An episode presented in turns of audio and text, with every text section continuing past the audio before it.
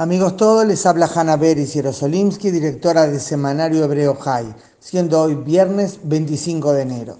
Esta semana baterías del sistema defensivo Cúpula de Hierro, que logra con altísimos porcentajes de éxito interceptar en vuelo misiles o cohetes disparados hacia Israel antes que impacten en una zona habitada, han sido ubicadas mirando algunas al norte y otras al sur.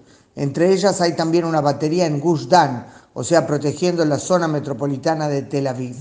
En lo que al sur respecta, se mira, por cierto, a la franja de Gaza, considerándose que especialmente el yihad islámico puede intentar ahora disparar hacia Israel, incitado por Irán. Fue uno de sus francotiradores el que disparó hace unos días a un oficial israelí en la cabeza cuando el oficial estaba del lado israelí de la frontera. Lo salvó el casco. Israel respondió atacando un puesto militar de Hamas en el que murió uno de sus hombres, pero luego entendió que el responsable había sido del yihad islámico. Paralelamente a ello, Israel decidió autorizar la transferencia demorada en dos semanas de los 15 millones de dólares del mes de enero que Qatar está dispuesto a pagar para cubrir sueldos y la venta de combustible para Gaza. En una entrevista en la radio israelí, el ministro Yuval Steinitz, de los más cercanos a Netanyahu, explicó que mientras la autoridad palestina quiere matar de hambre a la población de Gaza por su rivalidad con Hamas, el interés de Israel es impedir una crisis humanitaria.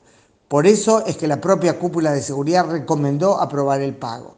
Pero ahora, como aquí nunca nada es sencillo, es Hamas quien rehúsa recibir el pago, alegando que Israel les pone cada vez otras condiciones.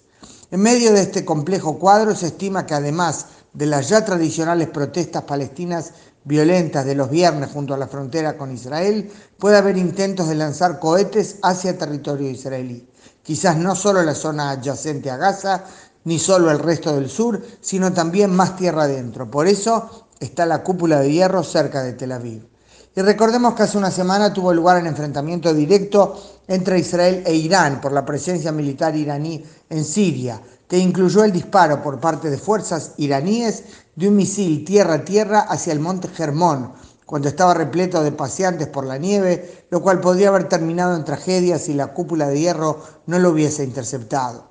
Israel volvió a atacar blancos militares de Irán en territorio sirio, así como baterías de fuego antiaéreo de Siria. El que no hayan respondido en el momento no significa que hay que quedarse de brazos cruzados, así que hay baterías de cúpula de hierro mirando también al norte. Para terminar les cuento, ya que hablamos de la cúpula de hierro, que esta semana se llevó a cabo con gran éxito un lanzamiento experimental del Flecha 3, en hebreo Hetz, la capa más alta de protección antimisiles que tiene Israel, destinada a interceptar misiles balísticos disparados desde gran distancia. Esperemos que nunca haya que usarla de verdad. Shabbat Shalom.